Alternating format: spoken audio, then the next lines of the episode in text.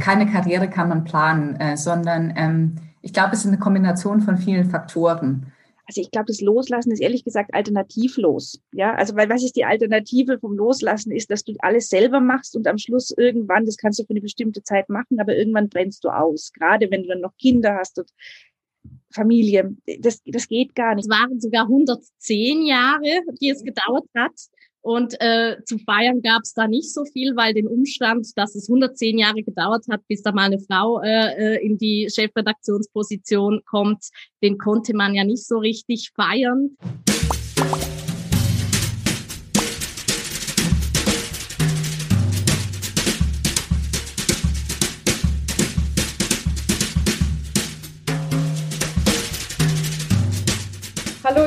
Mein Name ist Angela De Giacomo. Ich bin die Initiatorin des Wundernova Frauensommer und Think Festes, welches hoffentlich im Juni diesen Jahres in Berlin wieder stattfinden kann.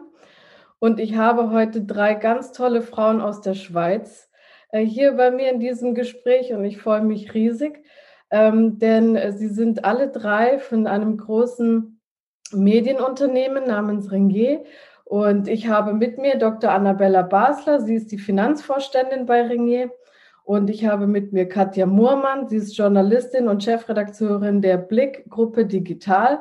Das ist ähm, für uns Deutsche vergleichbar mit der Bild. Äh, und wir haben bei uns auch Nina Siegris, sie ist äh, Journalistin und Co-Chefredakteurin der Schweizer Illustrierte. Und für alle, die ein Pendant in Deutschland dazu suchen, ich glaube, die bunte passt da ganz gut. Ja, ähm, was kann ich euch noch sagen? Alle drei haben ein paar Dinge gemeinsam. Und zwar arbeiten sie für das größte Schweizer Medienunternehmen. Sie haben herausragende Berufswege und Karrierewege eingeschlagen. Sie sind Mütter, voll berufstätig und äh, sie setzen sich für eine Initiative namens Equal Voice ein. Und das bedeutet, dass sie sich dafür einsetzen, dass in der Schweiz in der Medienlandschaft mehr Frauen sichtbar werden. Und das finde ich jetzt so spannend, dass ich gedacht habe, ähm, ich frage mal, ob Sie Lust haben auf dieses Gespräch und darüber uns einen Einblick zu geben in Ihre Berufs- und Lebenswege, aber auch dazu, wie es ist, als Mutter vollberufstätig zu sein, auch in der Schweiz mit manchen Besonderheiten und äh, was Equal Voice bedeutet. Hallo, ihr drei. Vielleicht äh, könnt ihr mal ganz kurz auch noch mal was ergänzend zu euch sagen, damit man euch sieht. Angela, ganz, ganz herzlichen Dank für die Möglichkeit. Wir freuen uns sehr hier auf das Interview mit dir. Genau, und ich gebe mir Mühe, dass man meinen Schweizer Akzent nicht so gut hört, weil äh, die Deutschen sagen ja manchmal, wenn wir äh, reden, sie funkt zu ihrem Planeten. Äh, deshalb bemühe ich mich jetzt.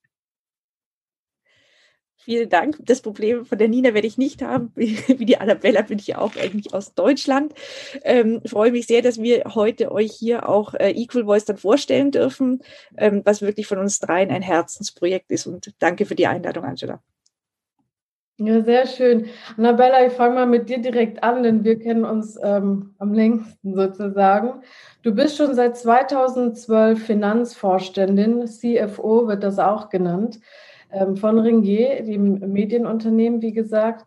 Und ähm, ihr macht ungefähr eine Milliarde Umsatz, was eine gewaltige Summe ist.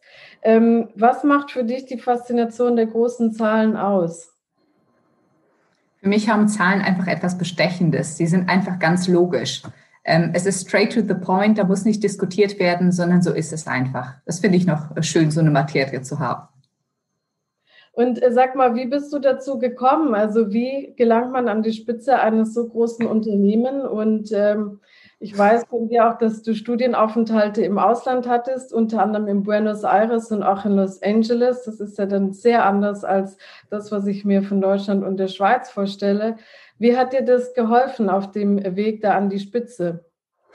Also ich glaube, du kannst keine Karriere kann man planen, äh, sondern ähm, ich glaube, es ist eine Kombination von vielen Faktoren ich bin davon überzeugt, dass ein Mindset ähm, natürlich schon äh, eine, eine Persönlichkeit ausmacht. Also wie ist das Mindset? Möchte man was bewegen äh, oder schaut man halt 9 to 5 und wann kann ich das Büro verlassen? Oder sagt man halt, nein, ich möchte äh, meine Zeit wirklich sinnvoll einsetzen und will was vorantreiben. Und unabhängig von Hierarchien, einfach zu überlegen, was könnte jetzt die nächste Herausforderung für das Unternehmen sein und wie darf ich mich dort einbringen. Und das hat mich eigentlich immer auf meinem Weg begleitet, dass ich wie gedacht habe, okay, gut, was könnte der nächste logische äh, Step sein? Nicht hinsichtlich meiner Karriere, sondern mehr so für das Unternehmen. Was wäre jetzt noch ein spannendes Projekt? Wie kann ich im Finanzbereich das und das noch verbessern? Und dementsprechend sage ich, es ist wirklich ein, ein stetiges Lernen und äh, bis heute. Also ich finde, kein Tag äh, vergeht, in dem man sich nicht inspirieren lassen kann oder auch hoffentlich dann auch selber inspiriert, aber in dem man halt das Unternehmen nach vorne bringt. Und äh,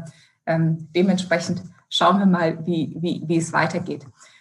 Die, die Studienaufenthalte, die Auslandsaufenthalte, ich glaube, ähm, die bringen dich natürlich schon dazu, dass du dich mit Andersartigkeit auseinandersetzt, äh, mit anderen Kulturen, mit anderen Menschen ähm, es reflektiert dir ja auch sehr gut, wer du selber bist, in welchem Umfeld wie. Und ähm, dementsprechend bin ich davon überzeugt, dass diese, dieses Auseinandersetzen einfach mit einer, mit einer Diversität einfach mein Leben schon immer geprägt hat. Und äh, dementsprechend war Equal Voice, in der wir uns ja auch mit Diversität und verschiedenen Stimmen auseinandersetzen, sozusagen wie die logische Konsequenz äh, daraus. Und ähm, kannst du vielleicht ein Beispiel nennen? Also ähm, wie gesagt, also ich war noch nie in Buenos Aires, aber ich stelle mir das, wie gesagt, sehr anders vor, ähm, äh, die Lebensweise und auch die Arbeitsweise dort und auch wiederum sehr anders von Los Angeles. Ähm, irgendwas, wo du sagst, das hat dich geprägt, das hast du mitgenommen in die Schweiz jetzt für deine Aufgabe ähm, als Finanzvorständin. Ja, vielleicht darf ich da kurz mal nach Japan gehen. Ich bin ja in Brasilien aufgewachsen, bin Brasilianerin, deshalb war Buenos Aires ein bisschen schwierig, weil die ähm, die, die stolzen Argentinier fanden natürlich meinen brasilianischen Akzent im Spanisch, fanden sie natürlich eine Katastrophe. Äh, aber ähm, das habe ich sehr mit Humor genommen. Ich finde, ich habe verdammt viel in Japan gelernt, weil zum ersten Mal im Leben war es so, ähm, dass die, die Japaner sind ja sehr, sehr zurückhaltend. Also Amerikaner, Argentinier, Brasilianer, Mexikaner sind ja sehr lebensfreudig und, und sie kommen ja sofort auf dich zu und integrieren dich in ihr Social Life. Und das ist bei den Japanern ja durchaus viel distanzierter. Also sie wollen ja dich gar nicht beobachten. Und wenn du sie dann wie erwischt, dass sie dich beobachtet haben, dann schrecken sie ja erstmal äh, zurück und ist ihnen ja unangenehm. Und ich meine, die Szene, die ich jetzt schildere, liegt vor 20 Jahren. Es kann gut sein, dass das überhaupt gar nicht mehr heutzutage der Fall ist. Aber für mich war das wie der Auslöser, dass man wie merkt, ähm, es kann, gibt nicht immer so den Wow-Effekt, wenn man mit Menschen gleich miteinander interagiert es braucht manchmal auch viel, viel mehr, um wirklich eine Beziehung zu jemandem aufzubauen, als einfach zu kommen und zu lachen und man findet schon Weg, sondern man muss sich schon ganz anders mit den Menschen auseinandersetzen. Und das war für mich in Japan eine super spannende Erfahrung. Wow, also du hattest ja wirklich viele Stationen. Von Japan gehe ich mal kurz Richtung München. Ähm, Katja, da bist du, glaube ich, aufgewachsen und äh, du hast schon sehr früh gewusst, ähm, was du werden willst und ähm, hast auch schon früh angefangen zu schreiben und bist den Dingen auf den Grund gegangen, ähm, das für eine Lokalzeitung geschrieben. Und dann hast du angefangen zu studieren Politik, Kommunikationswissenschaft und das fand ich dann ähm, exotisch, Orientalistik. Also du hast in München studiert und auch in Teheran. Ähm, wenn ich das sagen darf, deine Diplomarbeit hast du geschrieben über die Arbeitsbedingungen von Auslandskorrespondenten im Iran. Also finde ich auch sehr ähm, spannend, was so ungewöhnlich ist. Woher stammt dein Interesse ähm, für den Orient? Ja, mein Interesse für den Orient stammt auch aus meiner journalistischen äh, Arbeit eigentlich. Du hast ja gesagt, ich habe in, in München Orientalistik studiert. Ich ähm, war auch an der Deutschen Journalistenschule und habe da meine Ausbildung gemacht. Und als ich dort angefangen hatte, war gerade 9-11. Und das war 2001. Und das war für uns, die wir jetzt da wirklich so von Grund auf eigentlich den Journalismus gelernt haben, sehr praktisch dort auch. Das war, also oder für viele, oder das war wirklich ein sehr prägendes Ereignis eigentlich. Und ich bin dann äh, nach Zürich gegangen zum Tagesanzeiger, weil mich das Ausland schon immer sehr fasziniert hat und sehr interessiert hat. Und ein Vorbild von mir war immer die Christiane Amanpour, die Korrespondentin äh, von CNN, die in jedem Kriegsgebiet äh, wirklich die besten Reportagen gemacht hat und berichtet hat und sehr, sehr engagiert und mutig war. Und ähm, ich bin dann letztendlich eben, als ich beim Tagesanzeiger im Auslandressort war, ähm, fing gerade der äh, Irakkrieg an, der dritte Irakkrieg. Und ähm, wo dann auch Saddam Hussein gestürzt wurde. Und ich konnte da wirklich, ich hatte wahnsinnig viele Möglichkeiten, da auch, ich war Praktikantin, ähm, da zu arbeiten. Es, hab, es war wirklich das Hauptthema eigentlich. Und ich habe da gemerkt, eigentlich, äh, ich schreibe zwar dauernd drüber, aber ich weiß so wenig über diese Kultur und über, dieses, über diese Region. Und damit ich eben fundierter berichten kann, ähm, habe ich dann gedacht, komm, es war dann gerade, ich konnte mein Vertiefungsfach wählen und dann habe ich eben da in München Orientalistik äh, gewählt. Und das Interessante war, Orientalistik in München war nicht, so wie ich eigentlich gedacht hatte, mit Arabisch, sondern es war mit Persisch und Iranisch. Und ähm, so war das eigentlich dann eher ein Zufall, dass ich dann diesen Weg gegangen bin, dass ich dann Iranisch und gelernt habe und dann auch in Teheran studiert habe. Ähm, aber ja, es war sehr, sehr spannend. Das heißt, du sprichst die Sprache auch? Ja, ich spreche die Sprache auch, ähm, wobei ich ehrlich sagen muss, ich habe es dann erst so richtig in Teheran gelernt. Also in München an der Uni war es tatsächlich eher übersetzen. Man hat dann viel äh, Texte übersetzt, Korantexte. Ich konnte dann zum Beispiel sagen, Mohammed machte Werbung für den Iran, für den Koran, solche Sachen. Aber als ich nach Teheran kam, war das auch so ziemlich das Einzige, was ich sprechen konnte. Ähm, als ich dann, werde ich nie vergessen, ich wurde dann auf der Straße angesprochen von einem Polizisten, ähm, der mich fragte, wieso ich jetzt hier ein Foto mache von den Bergen. Und das Einzige, was ich sagen konnte, war eben genau das. Irgendwie Mohammed machte Werbung für den Koran oder Islam. Und ähm, da habe ich dann gemerkt, komm, ich eigentlich muss ich wirklich besser werden, auch in der Sprache. Und dann habe ich eben gesagt, ich gehe ein halbes Jahr nach Teheran, habe dann da meine Diplomarbeit gemacht und habe auch die Sprache dort dann wirklich auch sprechen und lesen gelernt. Ja, ich stelle mir das so vor, wenn man in so einem komplett anderen Land ist, wo vieles eben anders ist, angefangen bei der Religion, die hast du jetzt angesprochen, äh, mit dem Koran und Mohammed und ähm, auch mit dieser anderen Sprache und auch mit der anderen Lebenssituation. Ähm, die waren ja viele Jahre im, im, im Kriegszustand und es ist ja auch immer noch nicht einfach. Was hast du da mitgenommen, was dir jetzt auch als äh, Chefredakteurin ähm, bei der Blick äh, digital hilft? Ich glaube, Annabelle hat es vorhin auch schön beschrieben, oder? So, was du ja immer mitnimmst von fremden Kulturen, sind so diese verschiedenen Perspektiven, oder? Die verschiedenen Lebensentwürfe, die verschiedenen Perspektiven auf das, was glücklich macht, was wichtig ist im Leben.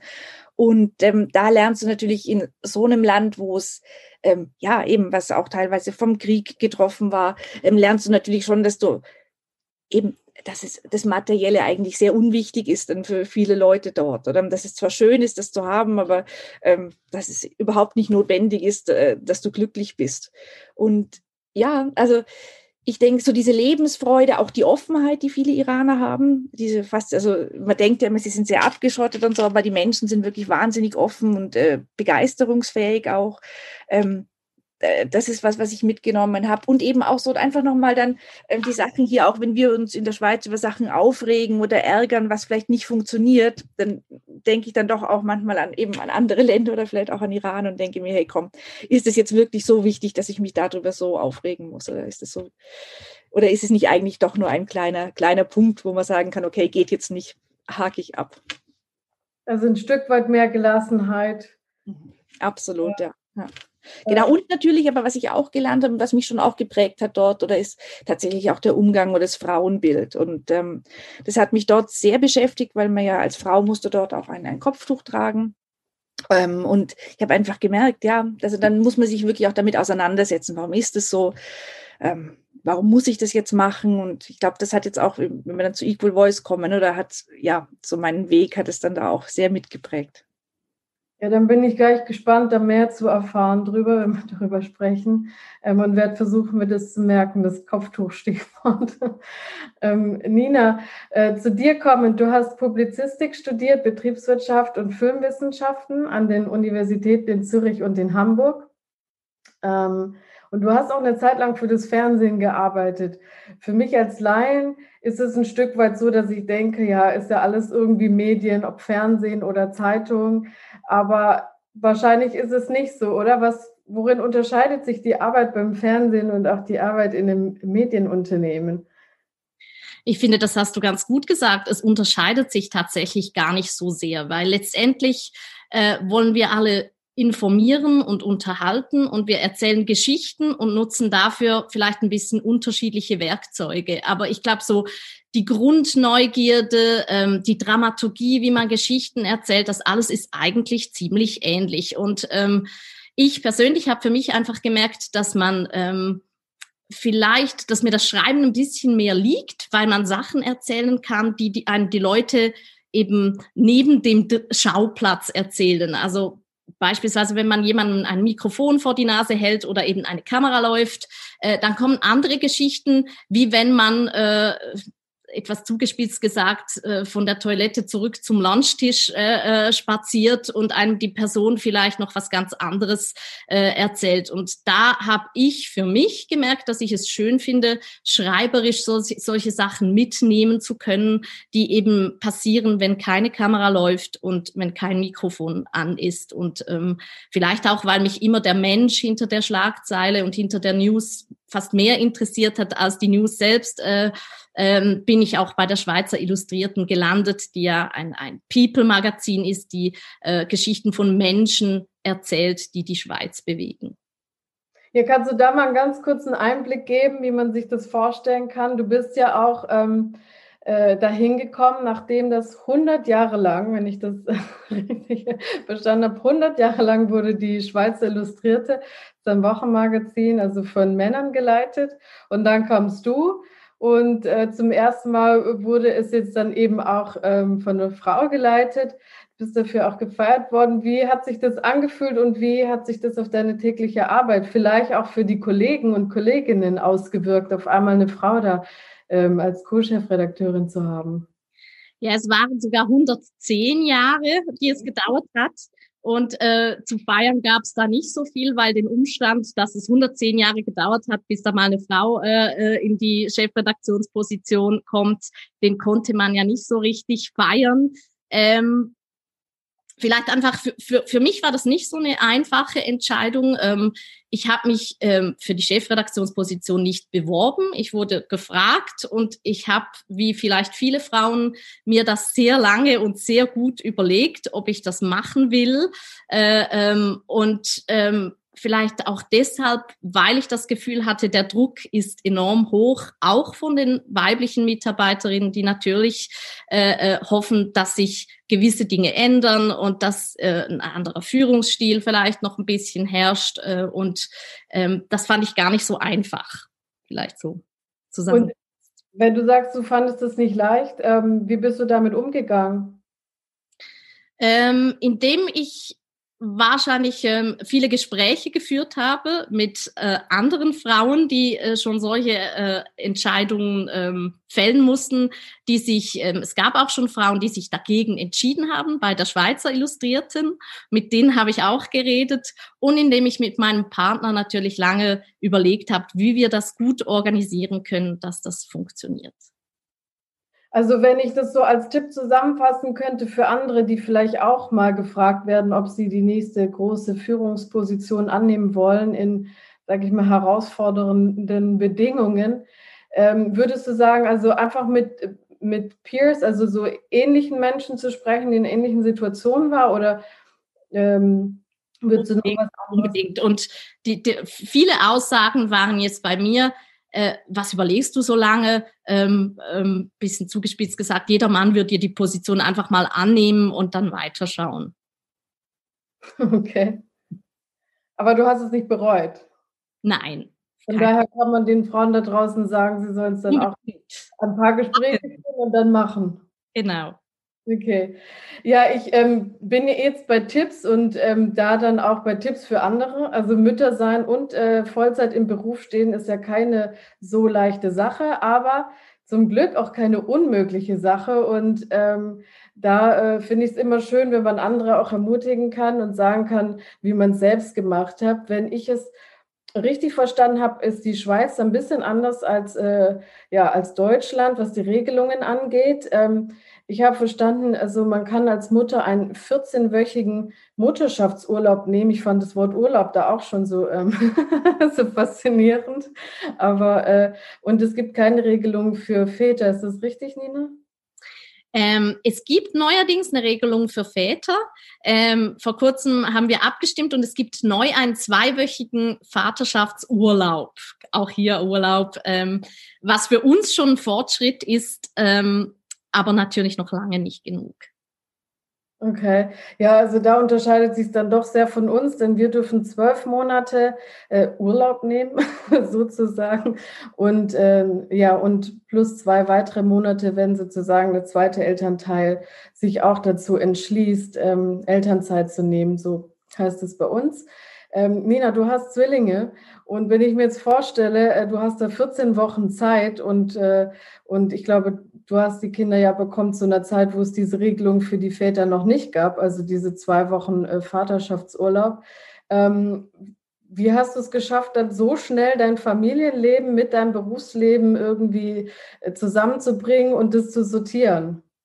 Ich habe es nicht geschafft, ehrlich gesagt. Also äh, wir haben, mein, mein Mann und ich, wir haben uns, ähm, als wir die damals, das kann man sagen, etwas schockierende Nachricht bekommen haben, dass es nicht ein Kind ist, sondern eben zwei, ähm, haben wir uns überlegt, äh, wie organisieren wir das jetzt? Weil wir hatten uns schöne Pläne gemacht, wie, wie wir das mit einem Kind organisieren und bei zwei ist es dann doch noch mal ein bisschen komplizierter. Und dann haben wir uns entschieden, und wir hatten zum Glück beide sehr tolerante Arbeitgeber, ähm, dass wir uns zusammen sechs Monate Auszeit nehmen. Also dass wir im Prinzip äh, äh, unbezahlten Urlaub äh, nehmen und uns gemeinsam in dieses in diese in diese Familie ähm, einleben und und ein bisschen rausfinden, wie wir das Ganze äh, organisieren wollen. Genau. Okay, und kannst du erzählen, wie machst du es, wie macht ihr es jetzt? Ähm, jetzt ist es so, dass mein Mann eigentlich mehrheitlich zu Hause ist. Er arbeitet projektbezogen noch in einem kleinen Pensum, aber eigentlich ist er mehr oder weniger der Hausmann äh, und ähm, ähm, wir haben wie für uns gemerkt, dass das wahrscheinlich über unser Leben hinweg so ein bisschen variieren wird, dass mal der eine, mal der andere etwas mehr arbeitet, aber für uns funktioniert es für den Moment am besten, wenn äh, äh das nicht gleichwertig aufgeteilt ist, 50-50, sondern wenn er quasi äh, hauptsächlich für die Kinder verantwortlich ist. Und ich habe einen, äh, also ich arbeite im 80 Prozent Pensum, ich habe einen Tag, äh, wo ich ähm, wenn ich nicht gerade noch am Telefon ein paar Sachen erledige, wie wir das alle kennen, äh, für die Arbeit eigentlich mit den Kindern unterwegs bin. Mhm. Also ich finde, es klingt sehr schön und du hast gerade angedeutet, die 80 Prozent, du teilst ja deine Position. Ähm, ist das was, was du empfehlen kannst, wo du sagst, also, ähm, also oder unter welchen Bedingungen ist es empfehlenswert zu überlegen, ob man in der Führungsposition seine Aufgaben teilt und äh, welche Besonderheiten bringt es mit sich? Ich kann mir vorstellen, man muss sich irgendwie anders abstimmen vielleicht. Also ich würde es auf jeden Fall empfehlen. Ich würde es aber ähm, ganz generell für Führungspositionen sogar äh, empfehlen, weil ich finde, es lastet ähm, so viel publizistischer, kommerzieller Druck auf einem. Es gibt so viele Erwartungen von Mitarbeitenden, dass ich allgemein finde, das ist besser verteilt auf zwei Schultern. Und man kann vielleicht auch sagen, das ist jetzt bei uns nicht ein Novum, sogar, sondern bevor ich äh, in die Chefredaktionsposition reinkam, waren es zwei Männer, die sich ähm, diese Position geteilt haben. Ähm, deshalb ist das jetzt nicht geschlechterbedingt so, dass man das neu so aufgegleist hat. Ähm, und ich finde es generell in, in, in dieser Position eine Bereicherung, zu zweit zu sein, auch zwei Perspektiven zu haben, in unserem Fall vielleicht sogar noch eine männliche und eine weibliche Perspektive zu haben und so ein Produkt wie die Schweizer Illustrierte auch zu machen mit zwei unterschiedlichen Brillen und Prägungen. Aber es bedingt natürlich, das ist so, es bedingt viel Kommunikation, es bedingt Loyalität, Abstimmungsarbeit und ähm, es ist auch für die Mitarbeiter nicht immer ganz einfach, wenn man äh, zwei Chefs hat, die vielleicht nicht alles trotz viel Abstimmung ganz gleich sehen. Aber ähm, das ist ein bisschen wie in der Familie bei den Kindern. Das kann man ja auch ausnutzen, dass man mit gewissen Anliegen oder Themen dann eher zum einen geht oder zum anderen. Das war jetzt der Tipp für die Mitarbeiter. Äh, auch nicht schlecht. Aber was ich so raushöre für, ähm, für Frauen, die sich das überlegen, dass es durchaus Sinn machen kann und äh, als Bereicherung auch gesehen werden kann. Ne? Das höre ich raus, ja. Ähm, Katja, du hast drei Kinder sogar. Ähm, und äh, ich stelle mir deinen Beruf so vor, also äh, vor allem, weil es der digitale Bereich ist, dass man nonstop Newsdruck hat. Also ständig irgendwie eine neue Schlagzeile, einen neuen Titel, einen neuen Aufhänger finden muss und möglichst viele Leser bei der Stange hält und die am, am besten eure Plattform nicht mehr verlassen. Äh, und damit einhergehen, stelle ich mir auch einen enormen Druck vor. Und äh, mit zu Hause dann noch drei Kinder in der Familie zu haben, äh, da frage ich mich schon, also wie geht man dann mit dieser sehr schnellen Taktung und auch mit dem Leistungsdruck auf täglicher, vielleicht sogar stündlicher Basis um? Was, was machst du? Also natürlich, äh, wie Nina auch, oder bevor ich die Stelle angetreten habe, habe ich mir das auch sehr, sehr gut überlegt. Und du hast es angesprochen, es ist digital, es ist also wirklich 24-7. Ähm, das ist, was jetzt mache ich das ja aber auch nicht alleine zum Glück, sondern habe ein großartiges Team. Und das war für mich eigentlich so der wichtigste Schritt, als ich in die Rolle reingekommen bin. Ich musste wie das anders definieren, als es vielleicht meine Vorgänger auch gemacht hatten. So der klassische Chefredaktor, oder der ist ja, also auch bei einer Printzeitung zum Beispiel, der kommt irgendwie am Morgen und ist dann eher später und ist dann aber bis zum Abschluss wirklich abends um elf ist er präsent, äh, da, macht Themen und es hängt wirklich sehr, sehr viel ähm, dann wirklich auch an, an, an seiner Person, oder?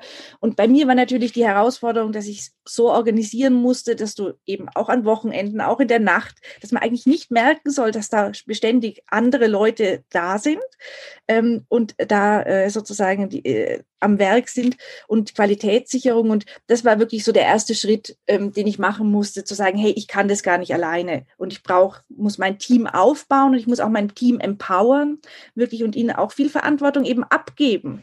Ja, äh, und sagen, so, so, so, so haben wir unsere, ja, eben wie wir, wie soll ich sagen, so machen wir es beim Blick, oder? So, wie, wie machen wir Schlagzeilen? Welche Themen setzen wir? Es hat natürlich doch, oder ich meine, es ist ein, ein großes äh, Newsportal. Ähm, und wenn was veröffentlicht ist, dann alle achten auf uns, also das Potenzial an Shitstorms oder das mal was daneben geht oder ist da. Das heißt also, ich musste wirklich äh, sehr eng auch mit allen oder muss sehr eng mit allen immer in Kontakt sein. Aber wie gesagt, das, eben das Schöne ist, das Team ist da und ähm, die machen das mittlerweile fantastisch. Ähm, natürlich ist man immer wieder versucht, dann auch am Wochenende und immer auch am Abend dann noch zu schauen. Aber da kann ich eben sagen, dass, da ist es eigentlich sehr gut, wenn man Kinder hat, weil sie holen einen dann wirklich auch wieder sehr schnell raus. Also das heißt, wenn du jetzt mit Corona sind wir natürlich alle im Homeoffice, aber davor, wenn ich heimgekommen bin, dann hast du irgendwie die Kinder da und dann bist du sofort in der anderen Welt und hast eigentlich sehr viel von dem, was jetzt vielleicht gerade noch wichtig war oder verschiebt sich dann. Und ähm, von dem her, also ich glaube, es gibt durchaus gute Wege, wie man das auch ausbalancieren kann.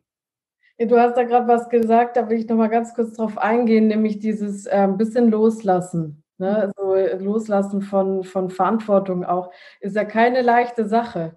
Also auch wenn man kein Micromanager ist, ähm, ist es doch trotzdem irgendwie so, dass man unterstellt, die anderen machen es vielleicht nicht ganz so, wie man es selber wollte. Oder ich weiß nicht, was man ihnen unterstellt.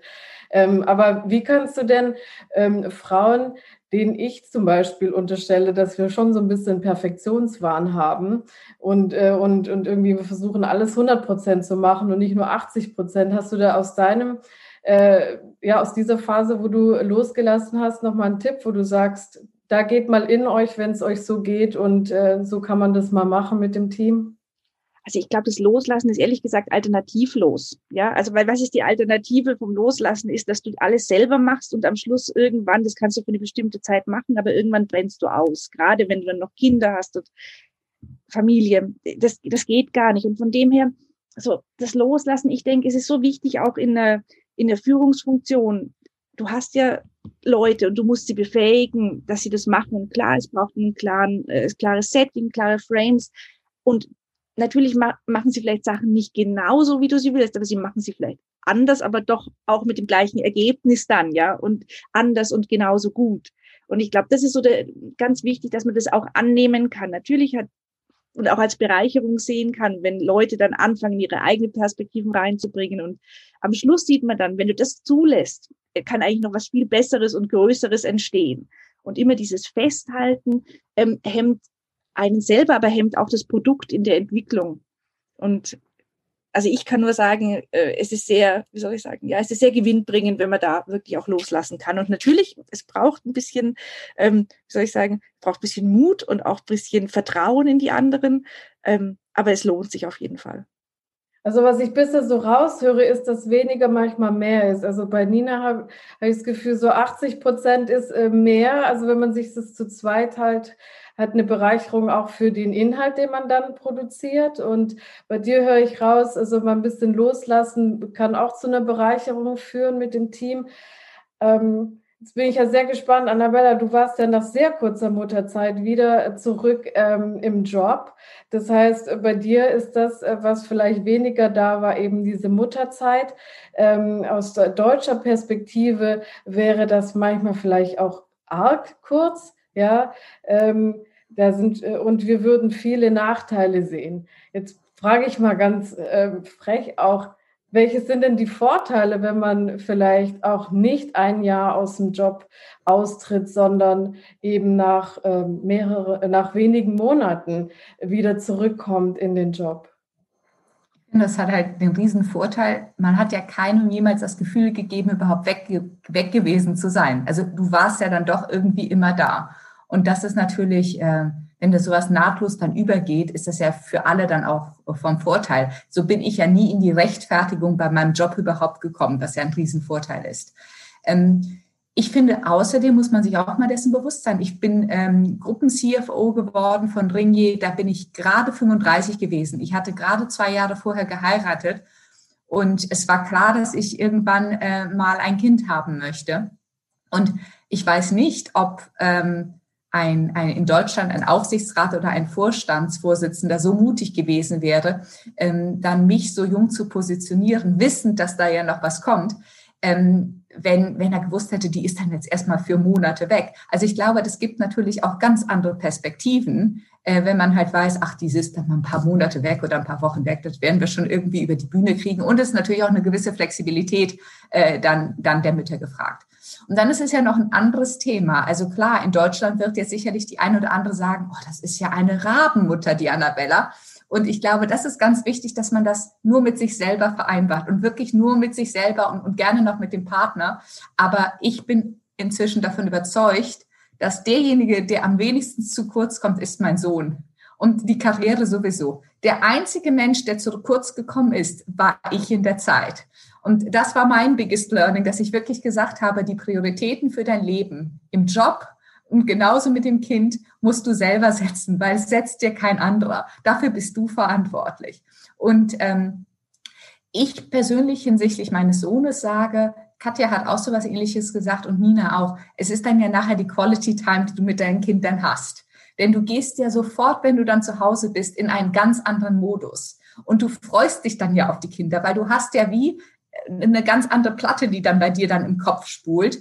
Und der Riesenvorteil ist ja, du brauchst auch kein Lob oder Anerkennung mehr von deinem Partner oder von dem Kind oder irgendwas, sondern das hast du ja. Du hast ja deine eigene Batterie geladen in der Firma und dann kommst du nach Hause und dann hast du die Quality Time mit deinen Kindern. Und ja, an einigen Tagen ist es stressig bis zum geht nicht mehr, machen wir uns nichts vor. Und es ist auch nicht immer so, dass ein lachendes Kind auf dich wartet. Es kann auch mal ein Desaster passiert sein, aber man ist da und man muss es mit viel Humor dann irgendwie, irgendwie hinkriegen.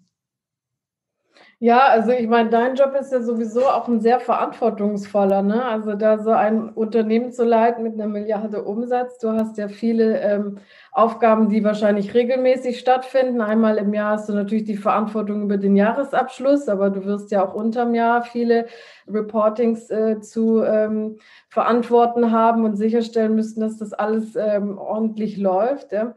Ähm, aber du hast auch ein immenses Pensum an Projektgeschäft und M&E, also äh, Unternehmenskäufe und, äh, und so weiter. Das ist ja dann, zumindest kenne ich das aus meiner ähm, KPMG-Beratungszeit so, äh, ein 24-7-Job auch, äh, wo man auch am Wochenende dann die Berater da sitzen hat, weil man will äh, ein spannendes Unternehmen kaufen oder ein Projekt abwickeln. Wie gehst du dann in solchen Zeiten damit um, ähm, dein, sag ich mal, Leben mit, mit der Familie und dein äh, Leben in der, äh, in der Rolle als Finanzvorständin zu regeln? Ich glaube, das hat viel mit Organisationstalent und Disziplin zu tun. Also zum Ersten habe ich ähm, genau, was Katja auch sagte, ich sage, ich habe das weltbeste Team in meinem Rücken. Und ähm, wenn ich dieses Team nicht hätte, dann könnte ich gar nicht so viel umsetzen und so viel agieren und so viel nach vorne bringen. Also ähm, mein Team ist für mich das Aller, Allerwichtigste im Unternehmen. Ähm, das ist das Asset. Und da macht es auch den Unterschied halt einfach aus. Wenn du halt so ein Team hast, auf das du dich verlassen kannst. Nina hat vorhin von Loyalität gesprochen.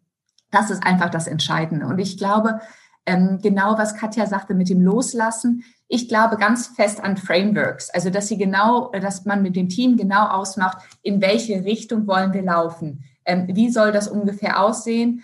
Dass das Framework klar ist und natürlich auch unsere Handschrift. Welche Handschrift möchte ich, dass das Finanzteam trägt? Wie ist die Definition unserer Rolle? Was ist unser Verständnis, wie wir die Finanz, wie wir die Unternehmensstrategie bei uns umsetzen? Welche Rolle spielt Finanzen? Und da sind wir recht ähm, also sehr deutlich in der Kommunikation, aber auch in, den, in, den gemeinsamen Austausch, was wir bewirken wollen. Und dementsprechend kann dann aber auch jeder agieren, weil dieses Framework und diese Handschrift dann auch klar definiert ist. Und dann ist es aber auch spannend, wie jeder diese Aufgabe oder Herausforderung dann wahrnimmt und auch wie man es dann unterschiedlich shaped. Und das finde ich dann einfach so spannend in der Diversität, dass dann auch mal es kommt nie was komplett anderes bei rum, weil wir sind ja alle so gut abgestimmt, aber andere Nuancen. Und das macht es dann noch spannender. Also ich, ich finde, das ist super. Die andere Sache ist die Disziplin. Und da, das ist für mich nicht verhandelbar. Also ich stehe spätestens morgens um 5.30 Uhr auf ähm, und äh, habe meinen Tag genau gegliedert, weil sonst weiß ich, ähm, sonst kriege ich nicht alles gebacken. Aber mir macht das Spaß. Und jetzt ist das Dritte, das ist das Wichtigste, das habe ich vorhin schon gesagt, das ist der, der Humor und die, die Gelassenheit. Wenn was mal nicht läuft, wie man sich das vorstellt, Dinge, die man ändern kann, die soll man ändern, aber Dinge, die man nicht mehr ändern kann, gar nicht so lange drüber aufregen. Lieber schauen, wie, wie diese Dinge nicht wieder passieren. Aber mich dann grämen und, und mir darüber dann Kopf zu machen, das mache ich nicht. Ich glaube, das gibt dann auch nur Falten und darauf haben wir alle keine Lust. Nee, das stimmt. Ähm, also es klingt ja nach einem sehr ähm, arbeitsvollen äh, Tag und auch Pensum. Und äh, trotz alledem hast du äh, aber auch noch eine weitere Initiative ins Leben gerufen, nämlich Equal Voice. Und äh, ich bin sehr gespannt, äh, von euch dreien zu erfahren, ja, warum, wieso, weshalb es dazu kam. Ähm, ihr habt, wenn ich es richtig verstanden habe, ähm, festgestellt, dass 75 Prozent aller Artikel bei euch in den Schweizer Medien von Männern handeln. Und äh, ihr habt es festgestellt, indem ihr ein äh, Datentool verwendet habt ähm, und äh, das sozusagen große Datenmengen gesammelt und analysiert hat, auch mittels künstlicher Intelligenz. Also für mich klingt das so, als hättet ihr euch da auch wirklich viel Mühe gegeben, mal zu erforschen, über wen schreiben wir. Und ähm, ja, Annabella, was mich interessieren würde, ist, du hast ja diese Initiative ins Leben gerufen, Equal Voice. Ähm, du verfolgst damit das Ziel, Frauen mehr in der Berichterstattung zu zeigen. Aber wie kam es dazu und ähm, ja, wie sieht deine Arbeit diesbezüglich jetzt aus? Ich habe einfach festgestellt, dass, dass Rollenmodelle, weibliche Rollenmodelle uns oftmals fehlen. Wenn man jetzt einfach hinterfragt, äh, wer sind eigentlich deine Rollenmodelle, finde ich es schon erschreckend, wie oft wir dann eher männliche Rollenmodelle skizzieren als, als weibliche. Und ähm, Dabei gibt es so viele tolle Frauen, die äh, absolute Rollenmodelle sein könnten. Denn ich bin davon überzeugt, dass Rollenmodelle Mut machen. Sie zeigen auf einmal auf, dass das bislang Undenkbare wunderbar denkbar ist und umsetzbar ist. Und das gibt halt einfach Mut. Und dementsprechend haben wir gesagt, wollen wir das genau mit Equal Voice bezwecken. Wir wollen die Expertinnen finden. Wir wollen wirklich die, ähm, die Saat ähm, pflanzen, damit diese Frauen auch wachsen können, dass es der Generation auch nach uns äh, wie nachher eine Selbstverständlichkeit ist, dass Frauen und Männer äh, in Unternehmungen bis hin von oben, von unten bis nach oben hin divers miteinander agieren können und immer die, das Beste gewinnt und nicht die Hierarchie oder das, oder das Geschlecht. Wir, Equal Voice haben wir bewusst Equal Voice genannt und nicht Female Voice. Uns geht es immer um das Miteinander. Ja, sehr schön. Das ist ja auch nicht äh, immer unbedingt äh, so üblich, dann, dass es äh, ein Miteinander ist, sondern oft wird es ja dann auch ein Gegeneinander. Ähm, ja, also wenn ich ähm, dann ein Stück weitergehe, auch zu Nina. Du hast ja ähm, die Schweizer Illustrierte äh, als Medium, das du verwenden kannst. Ähm, jetzt ist das ein Medium, wenn ich da an die Deutsche Bunte denke, dann denke ich an Prominente, ich denke an, äh, an eigentlich viele Frauen und äh, würde auch schätzen, dass der Anteil der ähm, Artikel über Frauen in dann diesem Magazin deutlich höher ist. Aber wie kamst du dann zu Equal Voice und was, hat, was hat dich daran so fasziniert zu sagen, das nehme ich jetzt auch mit auf und da will ich auch dran arbeiten? Ja, also zum einen ähm, ist mir als Journalistin natürlich schon immer aufgefallen, dass die Mehrheit der Medienberichterstattung von Männern handelt. Und ich habe mich schon oft gefragt, warum ist denn da keine Frau als Expertin? Äh, äh, und insofern hat Annabella mit ihrer Initiative da offene Türen äh, äh, eingerannt. Und ähm, das war gar, nicht, gar keine Frage, ob man da mitmacht. Ähm, Im Übrigen auch von meinen männlichen Kollegen äh, äh, wurde das fast noch mehr gepusht als von mir. Der fand, wir müssen da was machen. Ähm, und wie du schon gesagt hast, es ist nicht so, dass wir jetzt besonders männerlastig waren bei uns. Es war relativ ausgeglichen, jetzt von, wenn man rein zählt, wie viele Männer sind im Blatt, wie viele Frauen aber die Art und Weise, wie beispielsweise Frauen dargestellt werden, ähm, ich sage jetzt mal, die Frau vielleicht dann eher mal äh, lasziv adrett posierend und der Mann so ein bisschen heroischer, äh, äh, kompetenter.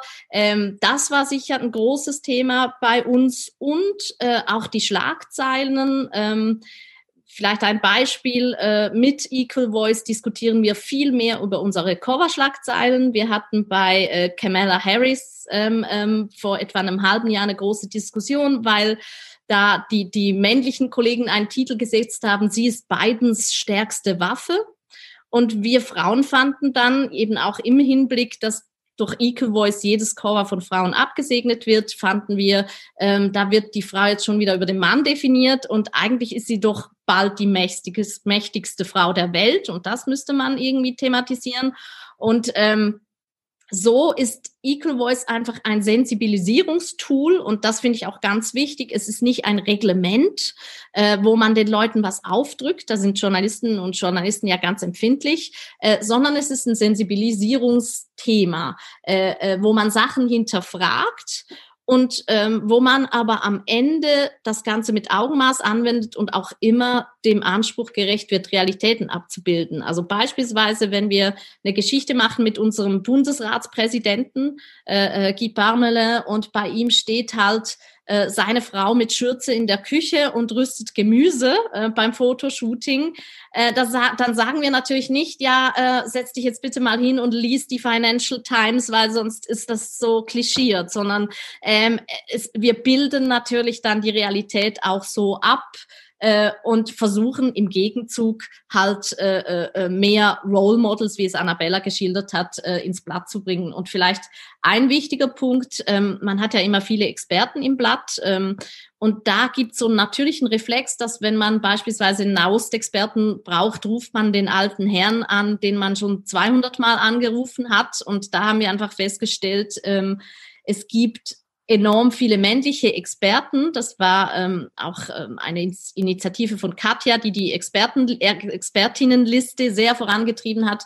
Und da ähm, hat Equal Voice halt zur Folge, dass wir jetzt äh, mal sagen, ja, kennen wir da nicht noch eine Frau, die uns ebenso kompetente Auskunft geben könnte und dann vielleicht auch mal eine neue Expertin aufbauen. Ähm, das ist vielleicht so aus dem Alltag das, was Equal Voice bewirkt. Ja, ich finde es total spannend, was du so gesagt hast, auch diese Nuancen in der Sprache, ne? Also zu sagen, ähm, das ist jetzt dann unsere zukünftig stärkste oder mächtigste Frau der Welt. Das ist ja schon ein anderes Statement, wenn man das dann nicht in Kontext setzt, sondern einfach bei ihr bleibt. Ähm, ihr habt jetzt häufiger gesprochen oder erwähnt die Expertinnen und ähm, Katja, neben Equal Voice, äh, wo du dich ja auch einsetzt, hast du äh, setzt du dich zusätzlich auch noch dafür ein, dass äh, Wikipedia äh, mehr Beiträge über Frauen veröffentlicht. Darüber habe ich ja noch nie nachgedacht. Ähm, aber natürlich ähm, kenne ich das ja vor allem auch von Schülern und auch von, und auch von jungen Menschen, dass man immer mehr einfach bei Wikipedia auch nachschlägt. Und natürlich macht es ja was aus, wenn dann weniger Beiträge über Frauen da sind. Ne? Aber wie ist es dir überhaupt aufgefallen und ähm, ja, wie, Arbeit, wie sieht deine Arbeit dann sozusagen an diesem Wikipedia aus? Also äh, wie kann man sich das vorstellen? Also das ist eigentlich der gleiche Ausgangspunkt ähm, wie auch Equal Voice, oder? Nämlich, dass die Medien ähm, formen ja letztendlich unser Bild von der Gesellschaft und von dem auch, was möglich ist. Und ähm, eben in den Medien, jetzt nicht nur in den Schweizer Medien, sondern weltweit ist das Verhältnis tatsächlich 80-20 oder 80 Prozent aller Berichte sind über, über Männer und nur 20 Prozent über Frauen. Und ähm, bei Wikipedia ist es genau das Gleiche letztendlich. Bei Wikipedia ähm, gibt Studien und gibt's, äh, ja, wurde untersucht und es ist so, dass äh, sech, nur 16 Prozent aller äh, Biografien sind dort über Frauen. Und jetzt ist es ja überhaupt nicht so, dass es nicht genug Frauen gäbe, die spannend wären, sondern das Problem ist, dass sehr viele der Autoren, die auf Wikipedia tätig sind, oder sind keine Autorinnen, sondern Männer und natürlich überschreibt immer eher über das, was einem näher liegt, ja. Und das sieht man ja auch in der Wirtschaftsberichterstattung zum Beispiel, wo äh, Wirtschaftsredakteure viel mehr über Männer schreiben und Frauen, wenn es dann eine weibliche Redakteurin ist, sie bringt dann viel eher auch andere Frauen rein. Und ähm, genauso ist es tatsächlich auch bei Wikipedia. Und ich glaube, hier muss man sehr auch schauen, warum ist mir das wichtig? Weil wir müssen ja aufpassen, dass sich diese Ungleichbehandlung, die in den traditionellen Medien, dieses Ungleichgewicht, was immer vorhanden war, dass sich jetzt das nicht fortsetzt eins zu eins in der neuen digitalen Welt. Also wenn wir da auch schon wieder auf, diese, auf dieser Basis starten, dann ist das ja eine denkbar ungünstige Ausgangslage.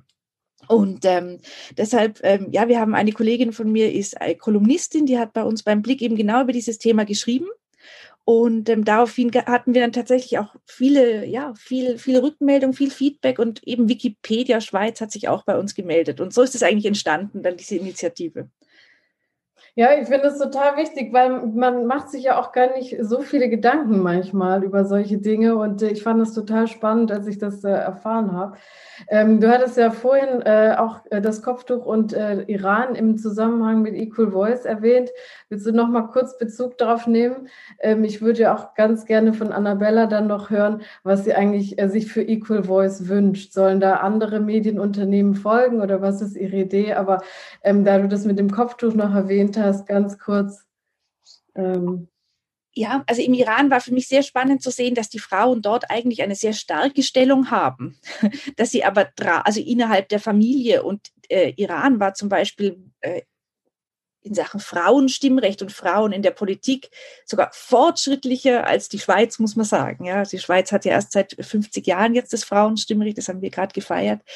Ähm, trotzdem ist aber eben so, dass im öffentlichen Raum eben die Frau, dass ihr ein sehr traditioneller Platz zugewiesen wird und dass sie da eigentlich sich nicht so zeigen kann und nach außen gehen kann, ähm, wie sie es dann nach innen machen. Und ebenso diese große Gap zwischen Außenwahrnehmung und Innenwahrnehmung, der hat mich, der beschäftigt mich sehr. Und ich denke, da ist, weil du ja vorhin auch gefragt hast, was kann man davon lernen? Ich glaube generell, oder dass wir Frauen noch auch, auch hier noch mehr uns auch trauen müssen. Nach im Iran können sie das teilweise gar nicht, aber ähm, auch hier, wir müssen uns noch viel mehr trauen, auch äh, Gelegenheiten zu nutzen, nach, nach draußen zu gehen, unsere Botschaft, unsere Meinung auch nach außen zu tragen und sichtbarer werden. Und ich denke, Equal Voice kann uns da sehr gut helfen und Frauen unterstützen ähm, auf dem Weg. Und ja, einfach weil also es gibt ja dieses Zitat von Marian Wright Edelmann, sie war so Kinderrechtsaktivistin in Amerika und sie sagt, you can't be what you can't see. Und das ist für mich wirklich so der Kern. Oder du musst wirklich, wenn, wenn wir es in den Medien oder eben auf Wikipedia, wenn da keine tollen Frauen sichtbar werden, wie soll ich dann denken, hey, da kann ich auch hinkommen als junges Mädchen? Und das ist eigentlich das Wichtigste bei allem. Ja, das ist auf jeden Fall ähm, so. Man kann ja nicht denken, was man nicht kennt. Annabella, du als Initiatorin, was ist dein Wunsch in ein paar Jahren? Was, was würdest du dir wünschen von uns, von anderen? für diese Equal Voice äh? Unser Wunsch ist, dass Equal Voice wirklich zu einem Bon mot wird, also wirklich zu einem geflügelten Wort. Wenn wir schaffen, dass äh, jeder wirklich nachher verstanden hat, was Equal Voice ist und einfach, wie die Redaktionen es jetzt im Moment genau leben. Die Redaktionen sagen, gucken sich das an, diskutieren und sagen, naja, da ist nicht Equal Voice drin, wie kriegen wir da Equal Voice rein? Und wenn genau das passiert, nicht nur bei anderen Medienunternehmen weltweit, sondern halt wirklich hinsichtlich Unternehmenskommunikation oder hinsichtlich Zusammenstellung bei, bei äh, Panels, No-Mail-Panels und, und, und, und, und. In jeden, jeden Möglichkeiten. Man kriegt einen Vertrag zugesendet und man kann einfach äh, zurück dem Personaler schreiben, nein, ist nicht genug Equal Voice drin. Dann haben wir wirklich was geschafft. Wenn alle wissen, was wir mit Equal Voice meinen, dass halt wirklich diese Vielfalt der Stimmen auch gehört wird, dann sind wir einen riesigen Step weitergekommen. Und wenn wir uns das für die nächsten fünf Jahre wünschen würden, dann hätten wir sehr, sehr viel erreicht.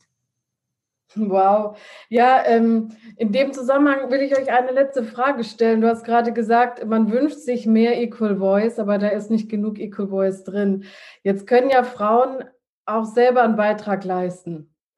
Ähm, und da würde ich gerne von euch ähm, Expertinnen hören gibt es vielleicht von jedem von euch ein Du oder ein, also was man tun sollte als Frau oder was man nicht tun sollte, äh, um, ähm, um eben auch gesehen zu werden? Also was kann man selber tun, äh, ähm, ja, um auf eurem Radar zu landen, bei anderen Journalisten auf dem Radar zu landen? Ähm, oder wenn ihr jemand auf dem Radar habt und die ansprecht, was sollte man dann tunlichst nicht tun oder tun? Also vielleicht, ja, Nina, willst du anfangen und vielleicht hast du ein paar Tipps. Ja, ich finde es ganz wichtig, dass es eigentlich, äh, dass wir Frauen setzen uns selbst schon immer genug Don'ts. Deshalb würde ich gar kein Don't nennen wollen, sondern eben du äh, im, im Sinne von traut euch was zu und ähm, ähm, wenn du fragst, wer erscheint auf meinem Radar, ähm, dann freue ich mich auch immer wieder über, über äh, Blindbewerbungen und ich habe gerade heute von einer jungen, jungen Frau eine Bewerbung erhalten äh, mit dem Betreff, mich müssen Sie unbedingt kennenlernen und ich finde das immer sehr sympathisch, weil ich äh, äh, finde, wir sollten uns mehr zutrauen. Sehr schöner Tipp. Also an der Stelle einfach mal äh, Journalistinnen und Redakteurinnen anschreiben, äh, dass man wichtig ist und gesehen werden sollte. Katja, was hast du noch äh, als, ja, sollte man tun oder sollte man nicht tun? Ich halte es genau wie Nina. Ich glaube eben auch, wir tun uns selber oft zu klein machen und deshalb ähm, wirklich der Appell an alle Frauen, glaubt an euch, glaubt an eure Stärken, ähm, stellt die gerne auch mal ins Licht und nicht immer irgendwo ähm, nur versteckt. Äh, und ähm, ja, weil letztendlich und seid auch initiativ und ergreift die Initiative selber. Wartet nicht, dass man euch findet, sondern geht auch auf die Leute zu, die ihr spannend findet, wo ihr denkt, hey, wow, eben die muss ich kennenlernen. Ähm, denn so entsteht dann ganz viel, kann dann daraus entstehen. Und ähm, in dem Zusammenhang gibt es irgendwas, was man tatsächlich praktisch bedenken soll? Sollen die ein Foto mitschicken, Kurzlebenslauf oder einfach nur äh, im Betreff schreiben, Sie sollten mich kennenlernen?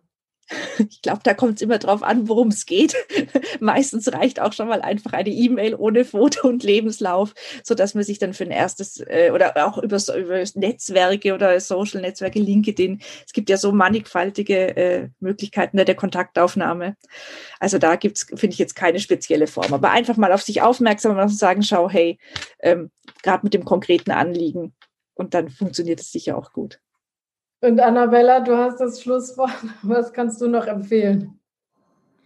Ich will mich nur anschließen. Sei mutig und sei, sei du selbst, also sei authentisch. Also be brave, be bold, be you ist, glaube ich, das Allerwichtigste. Wow. Ja, also das lasse ich einfach mal so stehen und freue mich sehr, dass ich diese äh, wunderbaren Einblicke bekommen durfte und dieses Gespräch mit euch haben konnte. Und vielleicht sieht man sich ja im Juni in Berlin. Vielen, vielen herzlichen Dank. Angela, wir danken dir ganz herzlich und äh, dir viel, viel Erfolg in, in, äh, in Berlin für die Vorbereitung und hoffentlich dann einem schönen, tollen, erfolgreichen Fest dann, was auch wieder physisch stattfinden kann. Dankeschön. Super, danke Angela, merci, tschüss.